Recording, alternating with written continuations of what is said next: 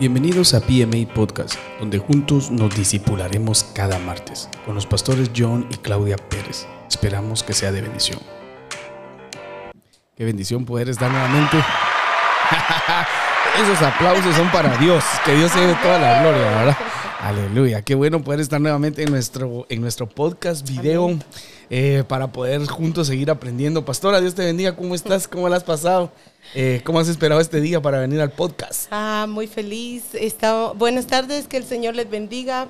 Ah, estamos a la expectativa nuevamente de qué es lo que Dios tiene el día de hoy para nosotros.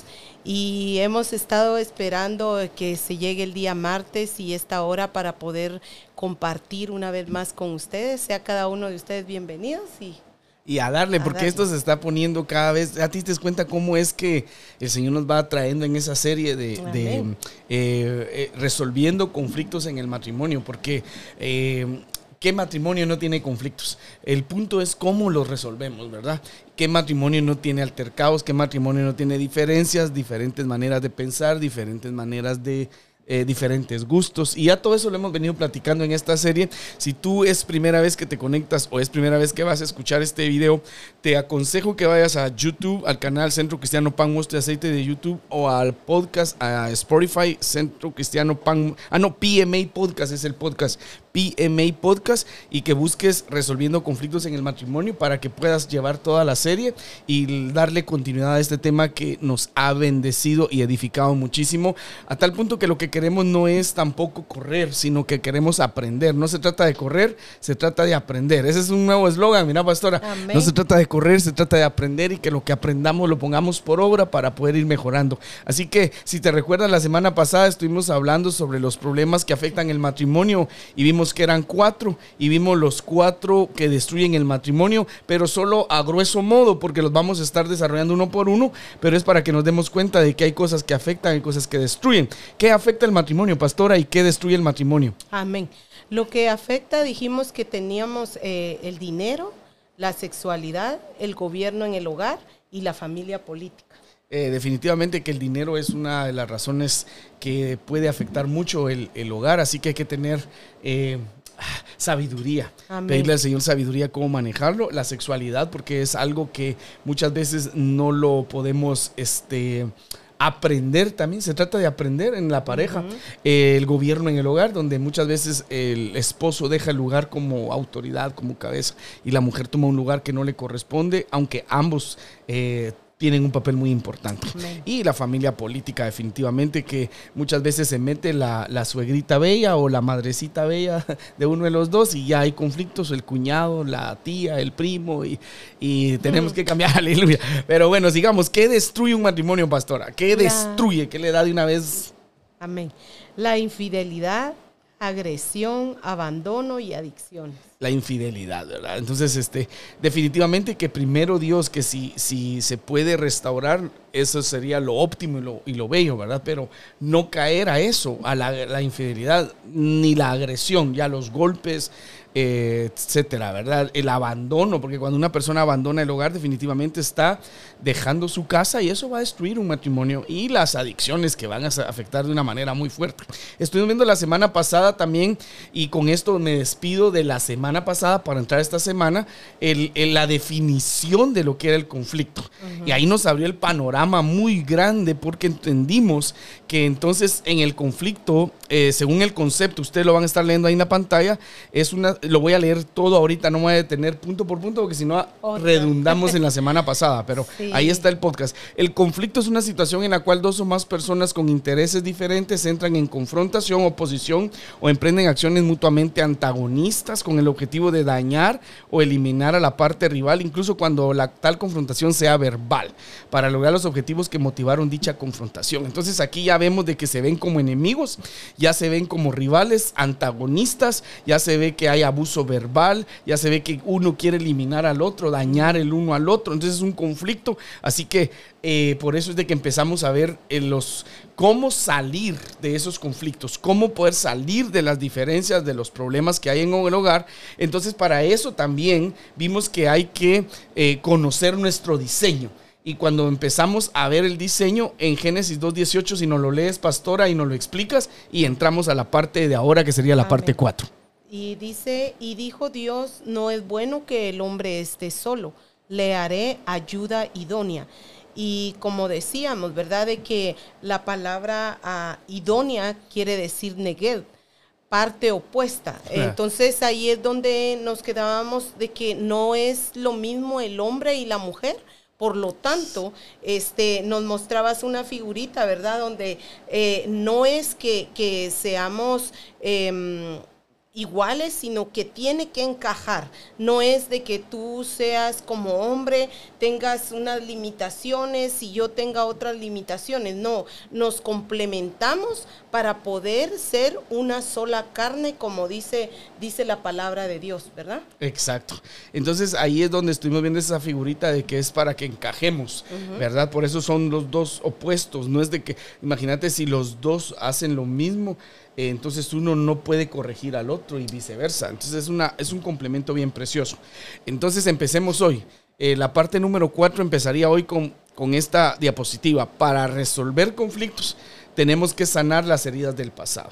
Porque si no sanamos las heridas del pasado, como por ejemplo, aquí ponemos tres ejemplos, abandono, rechazo o violencia, entonces se va a volver a repetir en nuestra relación, en nuestro matrimonio, en nuestro hogar, eh, eso mismo, de que si, me, si me hirieron y yo no he sanado, yo voy a tender a hacer lo mismo porque yo no he sanado, porque una persona herida hiere, una persona sana puede sanar a otros. Entonces, para resolver los conflictos, tenemos que sanar las heridas del pasado. Por ejemplo, si hubo un abandono, tú ahora te vas a proponer a no abandonar tu hogar, a no abandonar a tu esposa, a no abandonar a tu esposo, a no abandonar a tus hijos, a no abandonarte tú.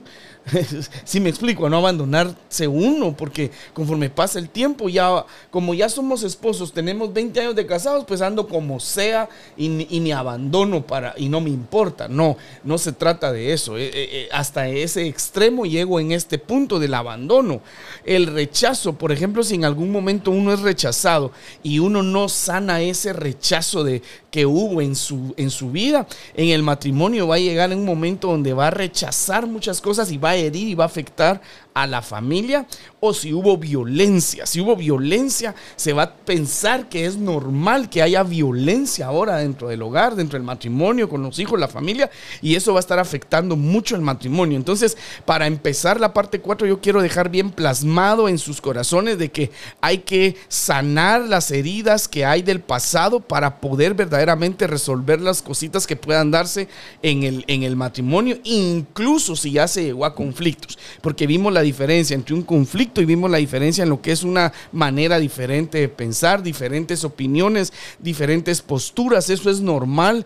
Eh, mi esposa tiene una mente, yo tengo una mente. A ella le gusta más lo dulce, a mí más lo salado. A ella le gusta ver más movies románticas, a mí más de acción. A ella le gusta ver más eh, cosas eh, como series, a mí me gusta más, más fútbol.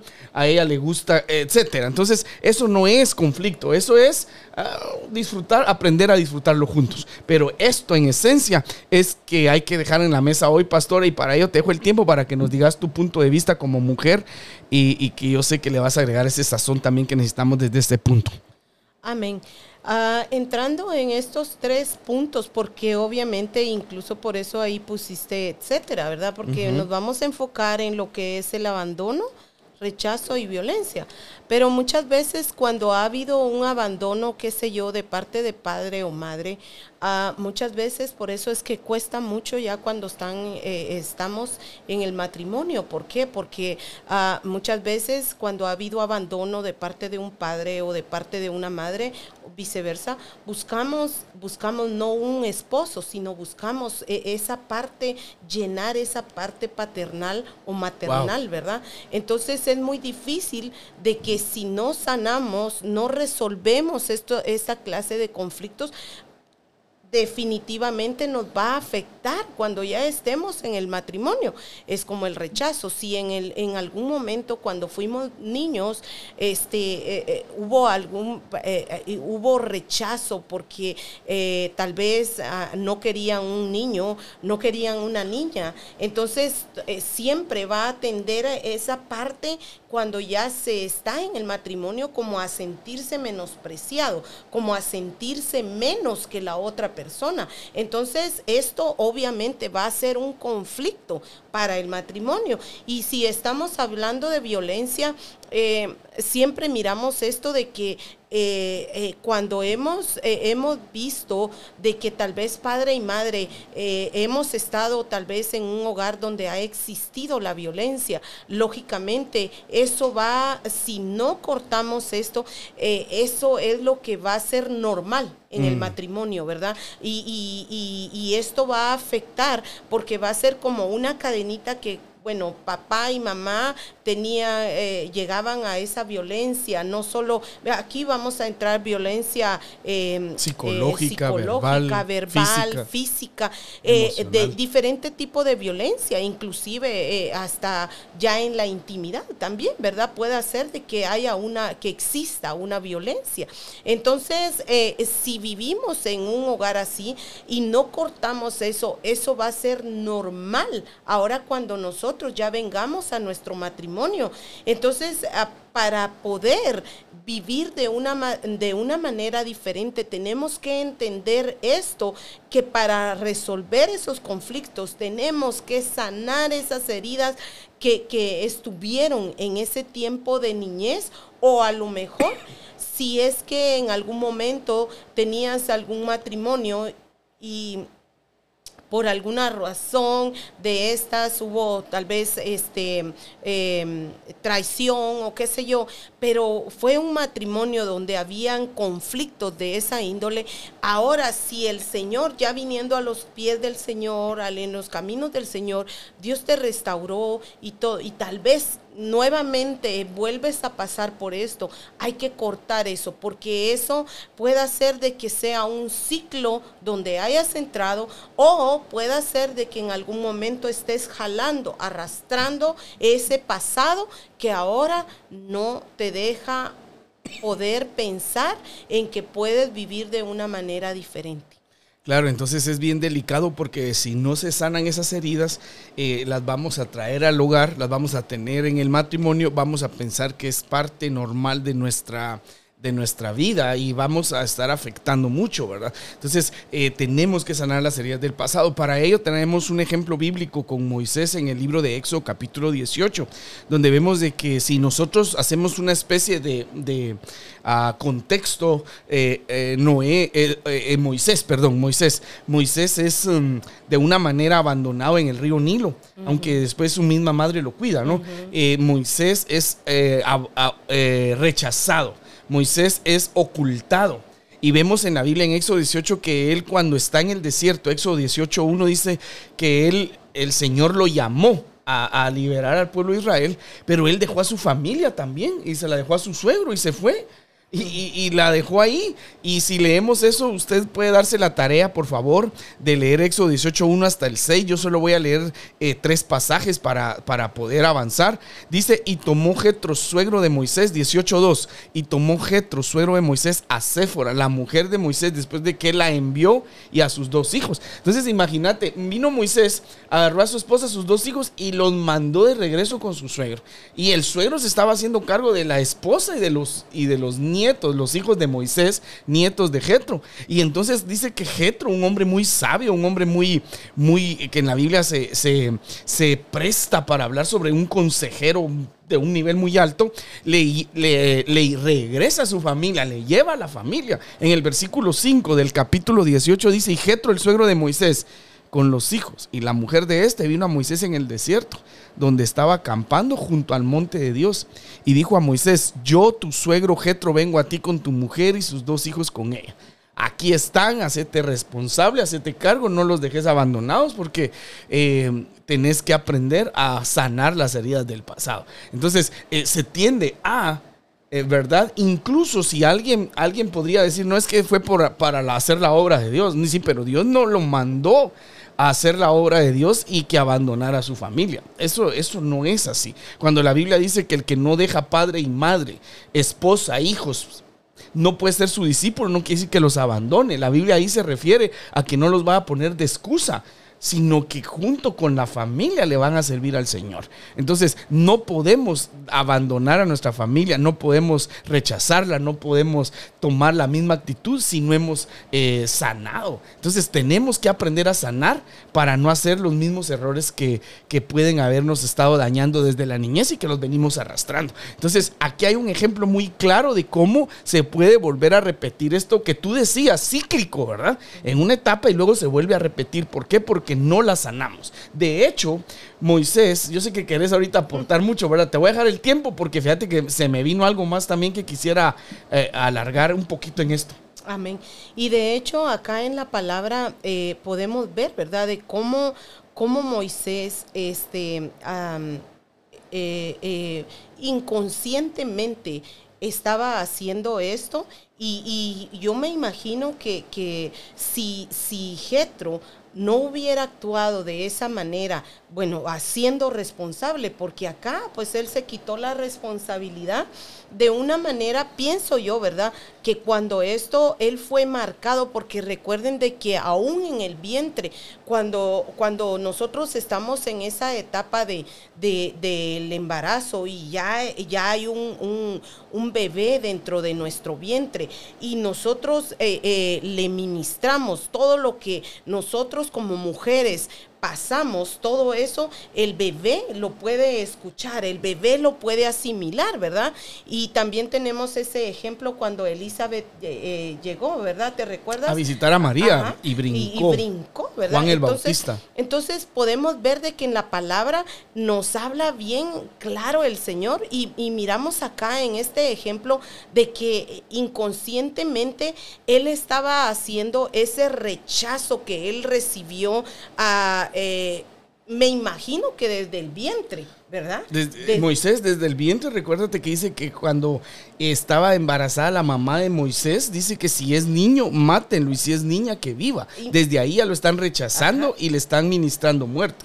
Imagínate que desde, desde ese momento, desde que, él estaba en ese vientre, él ya estaba recibiendo eso negativo, ¿verdad? Entonces cuando, y pues ya nació y todo, pero eh, de la manera en que fue criado, eh, como lo, lo, iban a matar, este fue escondido, ¿verdad? Entonces él tuvo ese rechazo que fue, que marcó, marcó su vida, marcó marcó en el vientre, marcó la niñez, a tal punto de que cuando él ya, eh, eh, ya es un hombre que tiene esposa e hijos, hace esto, ¿verdad? Entonces yo pienso de que es de una manera inconsciente. Muchas veces Estamos, estamos formados de espíritu, alma y cuerpo, pero ahí sí que hay sentimientos en, nuestro, en nuestra alma, ¿verdad? Hay sentimientos, pensamientos y, hay un, un, inconsciente que está ahí.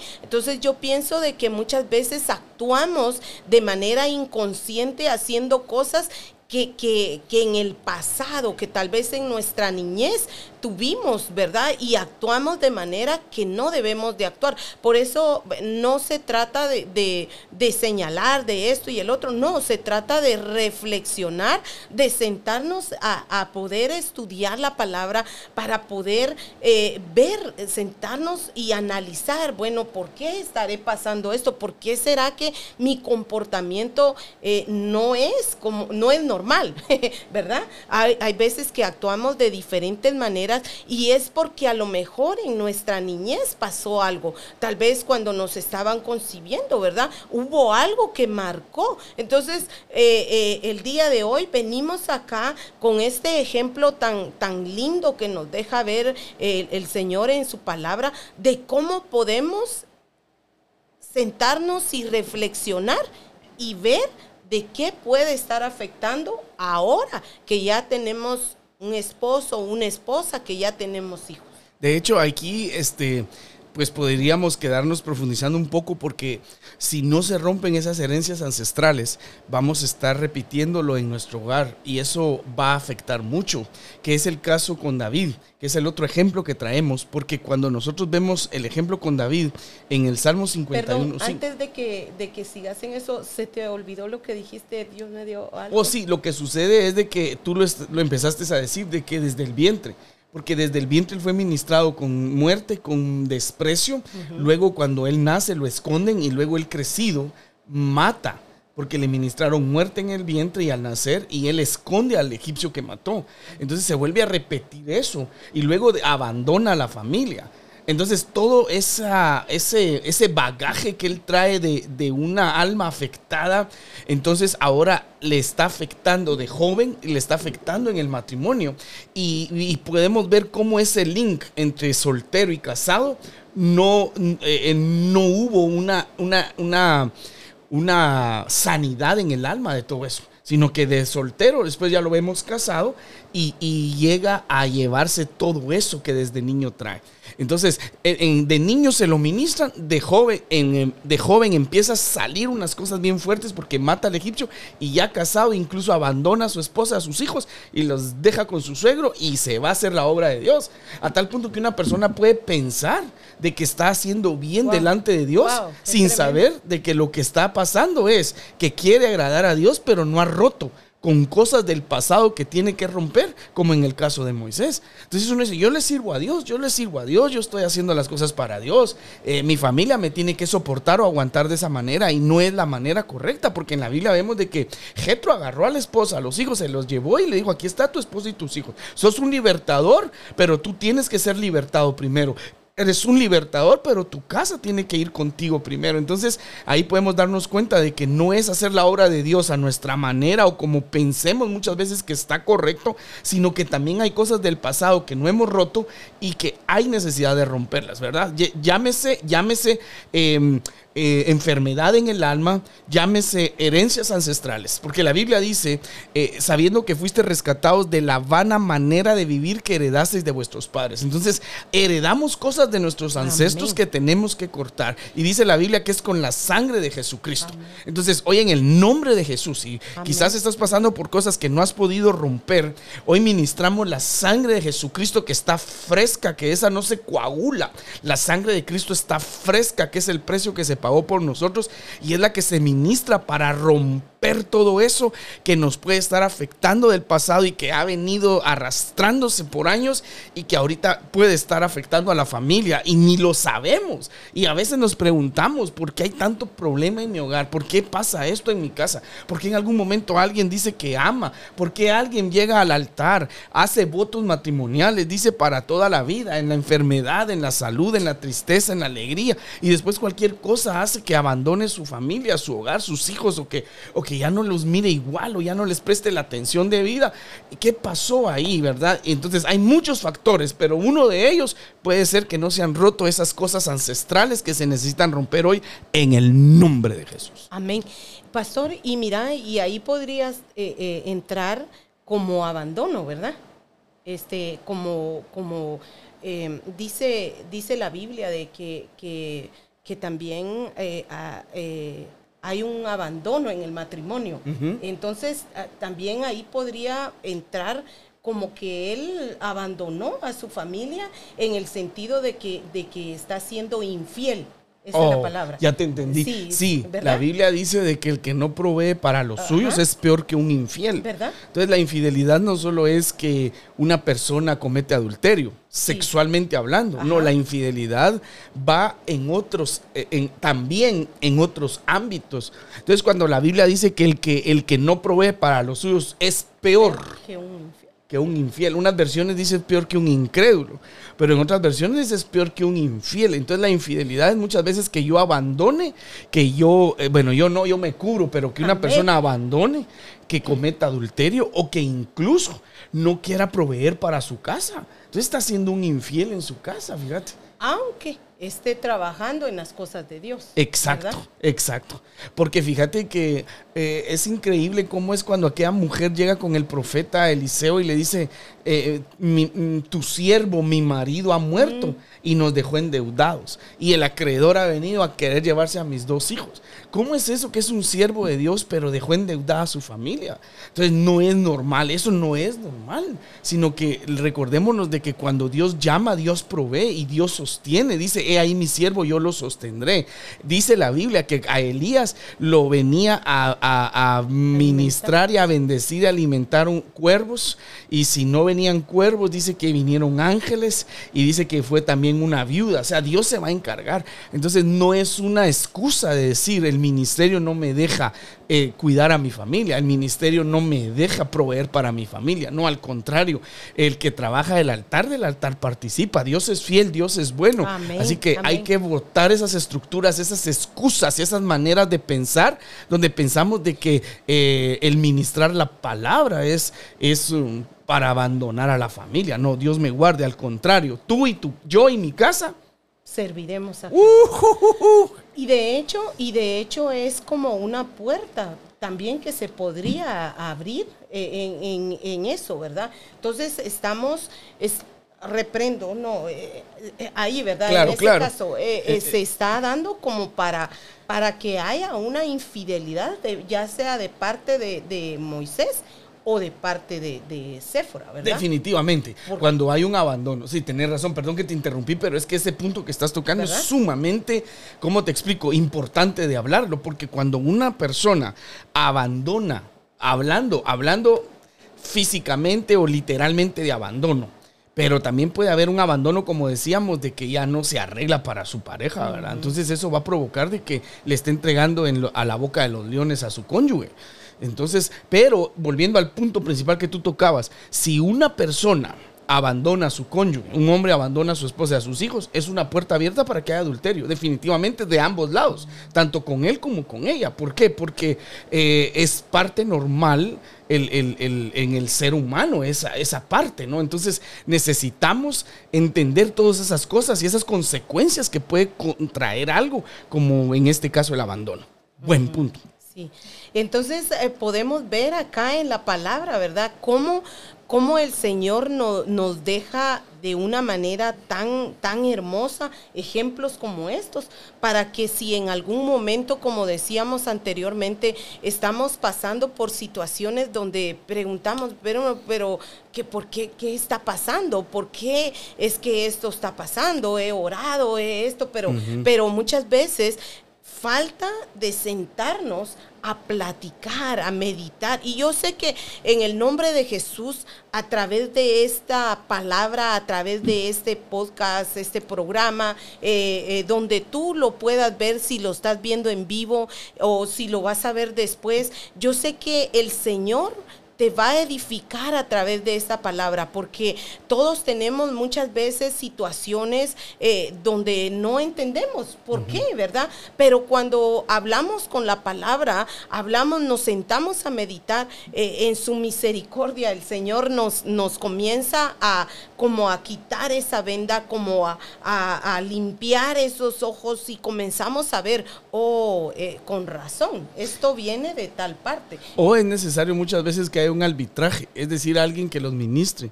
En este caso, pues los ministros que fueron llamados para ministrar, valga la redundancia, porque muchas veces nosotros entre la pareja no miramos las cosas, pero cuando alguien de afuera los mira, nos las puede hacer ver y nos puede ayudar mucho para poder corregirlas. Entonces, este, ese es el punto, ¿verdad? Yo he explicado en algunas oportunidades, no sé si te recuerdas, de que muchas veces nosotros ya, eh, si tenemos un problema y tú me dices el problema, muchas veces yo ya estoy con la mentalidad de defenderme, no de aceptarlo y de corregirlo, sino eh, ya tengo en mi mente formulando un argumento que quiero darte para dejarte callada o para defenderme o para negarlo. Entonces, cuando alguien de afuera nos lo dice, entonces ahí a uno ya no puede estar generando argumentos para defenderse, sino que es alguien que lo está viendo, que no vive con nosotros, pero que como nos ama, nos ministra y nos puede dar un consejo para ayudarnos, eh, ya, ya no te votamos esas estructuras y esas defensivas, eh, esos, esos, ¿cómo se le llama? Esos métodos de defensa que utilizamos. Mecanismos. Mecanismos de defensa. Y entonces ahí es bien importante que entre la administración. Por lo tanto, es bien importante que aparte de que estamos acá en este live, en este, en este video, en este podcast, tú también puedas acercarte si hay necesidad de administración para que alguien de afuera te aconseje y que te pueda ayudar. ¿Por qué? Porque ahí vas a poder verdaderamente eh, eh, votar esas, esos mecanismos de defensa. Y lo importante que es, ¿verdad? Que, que si es ese el caso que en algún momento, eh, pues sea ministrada la pareja. La Ah, pareja, claro. porque ah, si va una persona sola, va a decir como él lo mira. Y si, y si no va la, la- con su pareja, este, eh, no se puede llegar a nada porque solo se está oyendo de, de una persona. Sí. Pero si van los dos, este, ahí es donde, donde se puede trabajar. Incluso en estos años que, que tenemos de estar pastoreando y aconsejar y ministrar parejas, he da- me, me he dado cuenta de la necesidad también muy grande de que así como viene la pareja a pedir un consejo, también la pareja que va a ministrar o aconsejar esté también juntas. Porque fíjate que en algún momento el hombre lo mira desde su enfoque como varón, pero cuando también la mujer da su enfoque como mujer, valga la redundancia, complementa de una manera tan preciosa que uno puede potencializar el consejo, potencializar la ayuda. Y, y- y es bien cierto lo que tú dices. Si viene solo, solo la mujer, definitivamente que el que tiene la culpa es el varón. Y si viene el varón, pues toda la culpa la tiene la mujer, ¿verdad? Pero cuando están juntos y se puede ver desde afuera lo que está pasando, ya es diferente lo que se ve, ya es diferente la, la manera de percibirlo, de aconsejarlo. Así que eh, esto está buenísimo, pastora. Qué bueno que todavía tenemos unos minutos para poder... Y eh, también el- sí. lo, lo importante de eh, que es, ¿verdad? De poder administrar, ahí sí que hombres con hombres y mujeres con mujeres, si en el caso fuera... que, que fuera una administración individual. Claro, ya estamos hablando de otro tipo de administración, otro tipo de problemas. Ahora, hay otro ejemplo que quisiéramos compartir con ustedes, que es el de David, porque eh, cuando vemos el Salmo 51.5, David dice, he aquí en maldad fui formado y en pecado me concibió mi madre. Entonces David está diciendo que él es producto de una de un adulterio. En maldad fui formado y en pecado me concibió mi madre. Y luego vemos en el Salmo, en 2 de Samuel 11, en 11.2, que dice que él cometió adulterio con Betsabé y que él, él eh, se metió con Urias, eh, perdón, con Betsabé, mandó asesinar a Urias Eteo y, y él se acostó con ella y la mujer concibió un hijo que falleció después. Pero el punto está en que David en el Salmo 51, él, él, él eh, da, a conocer cómo es concebido y vemos cómo se repite eso después en su vida adulta cometiendo él ese adulterio. Entonces, si no se corta, eh, se tiende a volver a repetir ese tipo de cosas y tenemos que aprender a cortarlas. Y, y es bien importante, por eso este tema es un poco incómodo, es un poco así como que se quisiera profundizar también mucho más, pero si no lo hacemos por lo incómodo, entonces nunca lo exponemos. Amén. Sí, y entonces agarremos hoy esta parte porque es necesario que lo expongamos, lo aclaremos y, y meditemos en ello. Sí, por eso acá miramos en, eh, con David, ¿verdad? De que dice, he aquí en, en maldad fui formado y en pecado me concibió mi madre. Entonces, como decíamos anteriormente, ¿verdad? De que si no eh, logramos quitar, eh, eh, logramos romper esas, esas herencias Ah. eh, ancestrales que, que tenemos de nuestros antepasados, muchas veces vamos a cometer los mismos errores eh, inconscientemente, ¿verdad? Si, si no nos sentamos a, a meditar. Entonces acá miramos cómo, cómo una, eh, una herencia ancestral vino a, a- a David y que él, él ahí sí que de alguna manera pues hizo lo mismo, ¿verdad? Y, y podríamos decir, no, pero es que yo oré y yo esto, pero muchas veces solo oramos, pero en realidad no venimos y agarramos de raíz, porque para poder cortar estas herencias ancestrales que traemos de nuestros antepasados muchas veces viene de, de los tatarabuelos, que el tatarabuelo se fue, abandonó, de ahí la abuelita fue, abandonó, de ahí la mamá también la abandonaron. Entonces miramos de que viene de, de, de generación en generación. Así como Dios ha prometido, Dios, miramos en la palabra de que Dios nos bendice y dice la palabra hasta la tercera y la cuarta generación.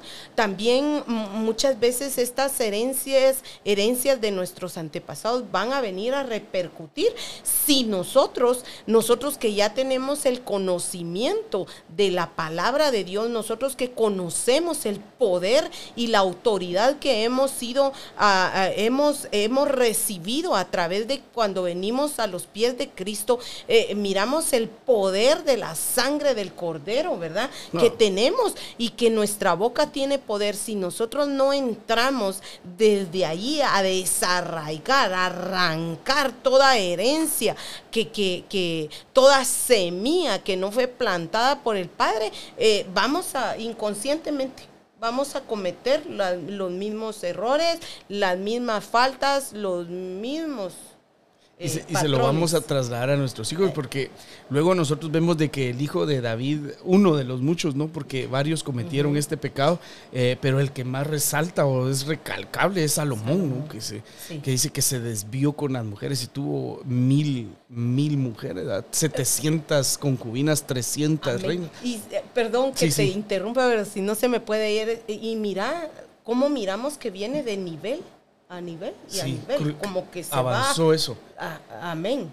Qué es tremendo, tremendo, ¿ah? Qué tremendo. Entonces uno puede decir, no, pero eso es, eh, eso no es, uh, es que hay mucha gente que no cree en las herencias ancestrales, pero cuando nosotros ya le acercamos la lupa a la palabra y nos damos cuenta cómo se va repitiendo esas cosas, eh, atrás de esas herencias ancestrales hay espíritus familiares, hay espíritus cíclicos, hay movimientos en el ambiente de las tinieblas que hay que discernirlos. Por eso la Biblia dice, no tenemos lucha contra ah, carne y sangre, sino contra principados, potestades, huestes, eh, gobernadores y huestes en las regiones celestes. Entonces tenemos que saber que hay cosas que hay que romper, hay cosas que hay que eliminar, hay cosas que hay que eh, destruir y, y, y, recibir siempre esa administración a nuestra vida, porque la Biblia dice, cuando alguien es tentado, no diga que es tentado también por el diablo, porque Dios no tienta a nadie, sino que cada uno de su propia concupiscencia uh -huh. eh, es atraído y seducido por el pecado. Entonces también hay una parte en nuestra naturaleza humana que se llama concupiscencia, que nos atrae a cometer también pecados. Son varios factores, por eso se necesita ir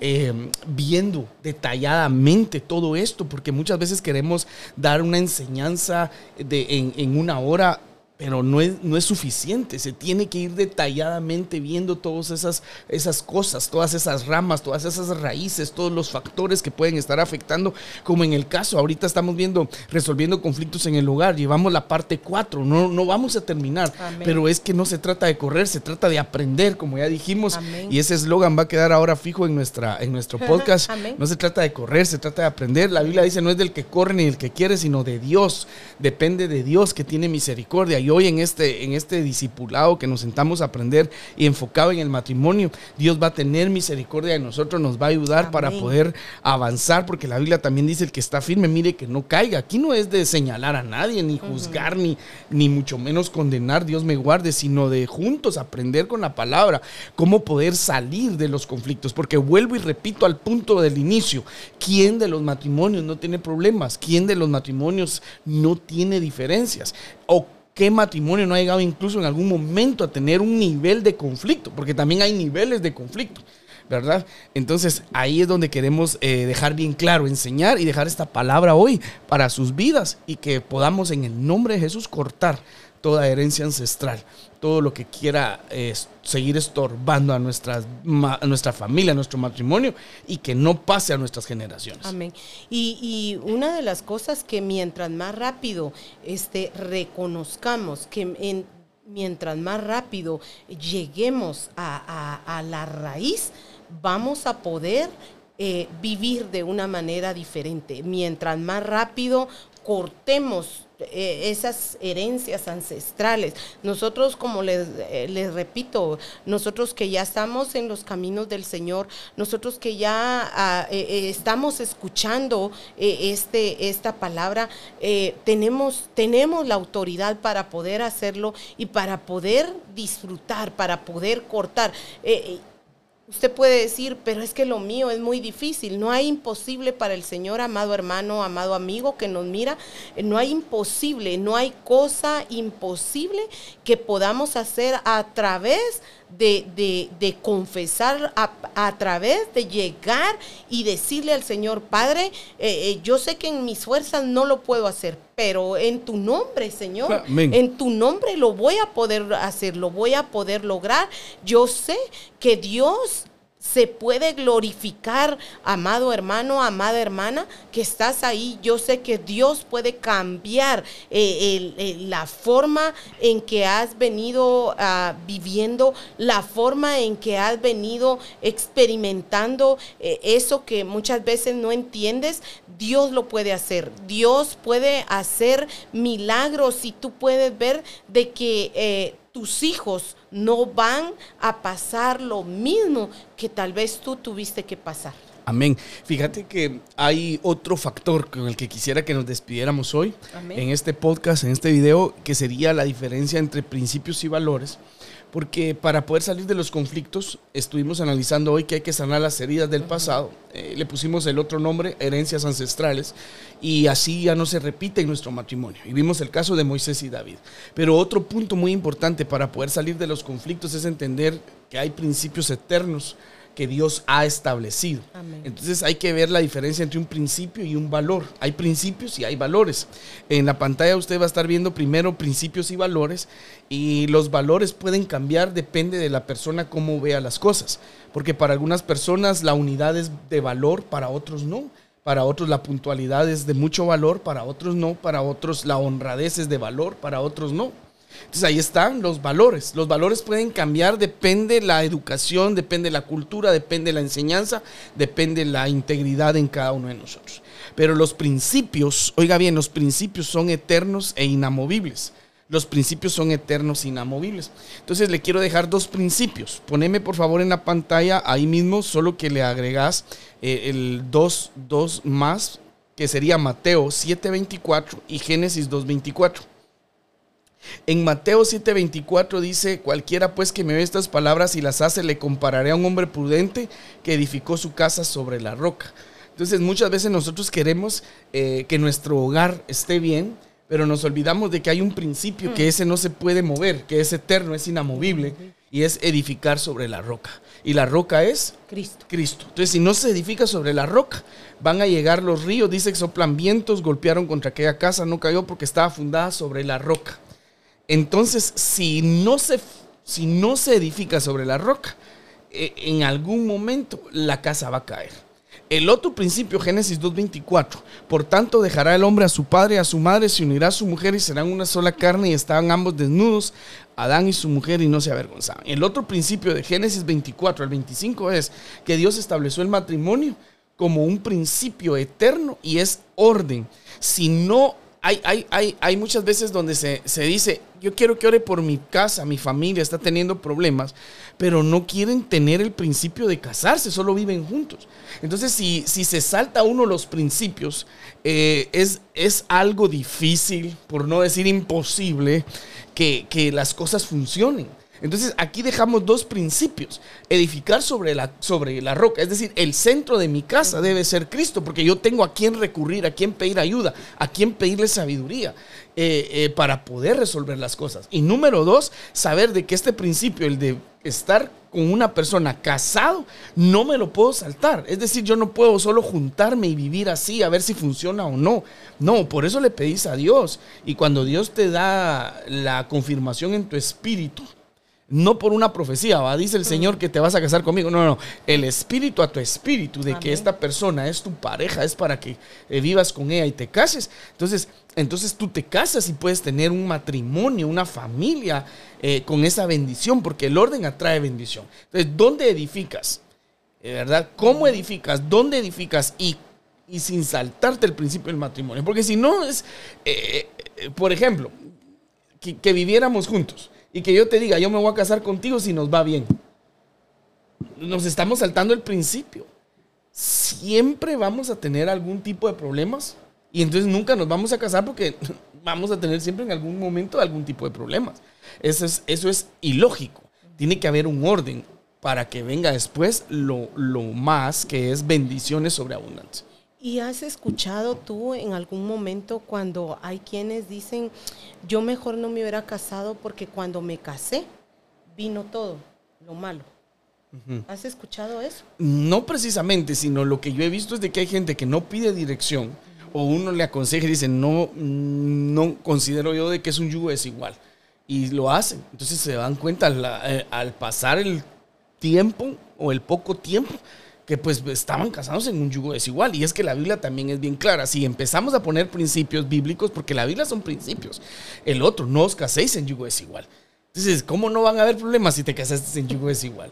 Entonces ahí ese es otro tema que hay que tratar. ¿Qué es un yugo desigual? Porque a veces el yugo desigual solo lo, lo, lo bajamos a una forma, pero no, a veces hay yugo desigual en cultura. Pues, pues, tal vez cultura no sea yugo desigual, pero sí hay que tener conciencia de que van a haber diferencias en una cultura a otra, ¿verdad? La edad, no que sea un yugo desigual, es una diferencia, pero hay que pensar de que si, por ejemplo, se llevan 15 años de diferencia, a la larga va a pasar factura. No es yugo desigual, pero hay diferencias que hay que pensar antes de casarse. Y así pudiéramos hablar sobre diferencias a hablar a un yugo desigual donde una persona es adoradora de Dios, busca al Señor, le ama, le adora, le sirve. La otra persona ni cree en Dios, pero se va a casar con ella. Entonces está en un yugo desigual. Pero se aman. Pero se aman y el amor todo lo puede. No, porque no está el amor que es de Dios, el amor ágape en esta persona. Entonces va a haber un yugo desigual. Y ahí es donde, donde eh, no nos podemos saltar los principios, porque ahorita estamos poniendo una especie de, de cobertura para que un matrimonio llegue a funcionar. Y es no te saltes los principios, porque si te saltas los principios, a la larga va a haber problemas. Definitivamente eso se puede ver venir. Se puede ver venir. Es como, por ejemplo, una pareja que se case normal, son ambos conocedores del Señor, pero tú ves de que no pueden unir sus finanzas. Tú ya ves venir un problema. Sí. Tú ya ves venir un problema. No hay necesidad de, que, de, decir un, tal vez no, no, ya ves venir un problema. A la larga va a haber un problema. Claro, porque eh, primero que, que, dice el dinero es la raíz de todos los males. Y si en eso no pueden ponerse de acuerdo, claro que va a haber conflictos y van a haber hasta puedo decir hasta separarse, porque eh, si no se ponen de acuerdo con lo, con lo económico, uno va a querer una cosa, otro va a querer otra cosa, pero es que esto, no, eso no, no, yo no quería comprar eso, pero ¿por qué lo compraste? No, porque es mi dinero, eh, no, yo lo compré con mi dinero. Entonces, si en algo tan, tan, se mira tan, tan sencillo. Es que la Biblia, fíjate que le dice las riquezas injustas. Las riquezas injustas, es decir, son riquezas, es dinero. La Biblia dice que sirve para todo, que es un escudo, pero la ciencia da vida, la, la sabiduría es mayor. Entonces hay que tener sabiduría para poder tener la capacidad de poder unirlo, de poder tener un presupuesto, de poder eh, caminar juntos. Amén. Y lo que has enseñado, ¿verdad? De que uh, cuando nosotros eh, llegamos eh, a ese, al matrimonio y, y comenzamos desde, desde ahí, eh, poniendo eh, eso tan, tan sencillo, pero a la vez tan delicado, en lo que es el dinero em, eh, para un bien común, ¿verdad? No, no, de, no tuyo, no mío, sino de nuestro matrimonio. Nuestro hogar, eh, nuestro matrimonio, ¿verdad? Porque incluso si comenzamos de una manera así, eso va a venir a repercutir en nuestros hijos. Vamos a poder hacer más, es lo que has enseñado, ¿verdad? De que no vamos a estar viendo yo mis intereses, tú tus intereses, sino que vamos a ver qué le conviene a nuestro hogar, ah, qué es lo que le conviene a nuestro como matrimonio, ¿verdad? Sí, porque si no dejaríamos de tener otro principio. Es que toda la palabra es principios, amados. Dice, sé que se la hierba marchítese la flor, pero mi palabra permanecerá. Entonces un principio es no te cases en yugo desigual. Es un principio. Te va, te va a llevar eh, un poquito de dificultades. Eh, pero hay otra cosita que, que, acá dice, edifica tu casa sobre la roca. El otro, cásense, no, no se puede estar de una manera eh, desordenada y querer bendición, porque a la larga eso pasa factura. Sí, porque como la misma palabra dice, ¿verdad? Que el orden atrae bendición y si el matrimonio está establecido en la palabra, eh, es un principio que no podemos eh, como, evadir, ¿verdad? No podemos quitar. Y es algo que en este tiempo muchas veces las parejas quieren vivir de acuerdo a cómo está la moda, de una manera solo nos vamos a, unir, A, una, a unir para ver qué tal Claro, el otro, lo que estaba diciendo hace un momentito es que, que a, a donde iba era, dejamos de cumplir otro principio porque la Biblia dice, ya no serán dos, sino uno. Entonces, eh, no es tus intereses, no son mis intereses, sino lo que ahora tenemos como hogar, qué es lo que le beneficia. Entonces ya no son dos, es uno. Esto nos beneficia a ambos. Esto vamos a hacer. Ya no somos dos, somos uno. Ese es un principio. Hay otro principio. Dejará el hombre a su padre y a su madre y se unirá a su mujer y serán una sola carne, ¿verdad? Ahí van dos en uno. Dejará a su padre y a su madre. Y algunos no quieren dejar a su papá y a su mamá. Eso les va a pasar factura. Eso es un principio que no lo puedes dejar pasar. La Biblia es bien clara y dice deja padre y madre. Ahora, no está diciendo que los abandones. No, no, no. Sino que tienes que saber de que ahora tu pareja, tu cónyuge es tu familia primaria. Ahora tu madrecita, tu padrecito, tus hermanos, tus primos, tus tíos, tus abuelitos están en un segundo plano. ¿Por qué? Porque ahora yo y tú, como pareja, como esposos, tomamos decisiones y podemos recibir consejos, pero las decisiones al final las vamos a tomar nosotros. ¿Por qué? Porque somos un matrimonio. Y ahí es donde se mete la mamá, se mete el suegro, se mete la suegra, se mete el tío, se meten todos, y entonces terminamos haciendo lo que dicen los demás, no lo que dice la palabra de Dios, poniéndonos de acuerdo nosotros de acuerdo a los principios bíblicos. Y eso, olvídate, eso va a potencializar el matrimonio. Aleluya, se nos fue el tiempo, pastor. Amén. Y eso comienza, lo miramos mucho cuando, cuando se va a casar uno, ¿verdad? Sí. que mi papá quiere esto, mi mamá quiere ah, esto. Oh, sí. ya no es el matrimonio de uno, sino el de la familia. ¿A cuántos van a invitar? No, que yo invité a no sé quién. pero cuando en realidad desde ahí tenemos una comunicación, tenemos, em, estamos ahí sí que eh, enfocados en lo que realmente queremos, desde ahí desde ahí, ¿verdad? Yo pienso de que eh, tal vez desde ahí tendríamos que partir. Sí, eh, lo que sucede es de que cuando uno se, va a casar, este, uno sabe de que es para toda la vida, entonces tiene que saber de que eh, ya no puede permitir que todo eso venga a, atrofiar el matrimonio porque si, si damos cabida a todas esas cositas van a afectar. Yo te tengo que dar tu lugar a ti. Tú me tienes que dar mi lugar a mí. Y como pareja, como esposos, como matrimonio, eh, nosotros somos los que vamos a tomar decisiones. Vamos a ir hacia adelante, vamos a avanzar juntos. Y si nos va mal, nos fue mal. ¿Qué tiene? Nos sacudimos. Tomamos una decisión juntos. Y si nos fue bien, lo celebramos. Pero lo tomamos juntos. Y de eso se trata el matrimonio. Entonces, eh, si tenemos esa esa manera de verlo, porque a veces no es que nos va a ir mal, pero si lo tomaste la decisión con tu esposa y fue mal, aprendieron juntos. Amén. y si les fue bien, gloria a Dios.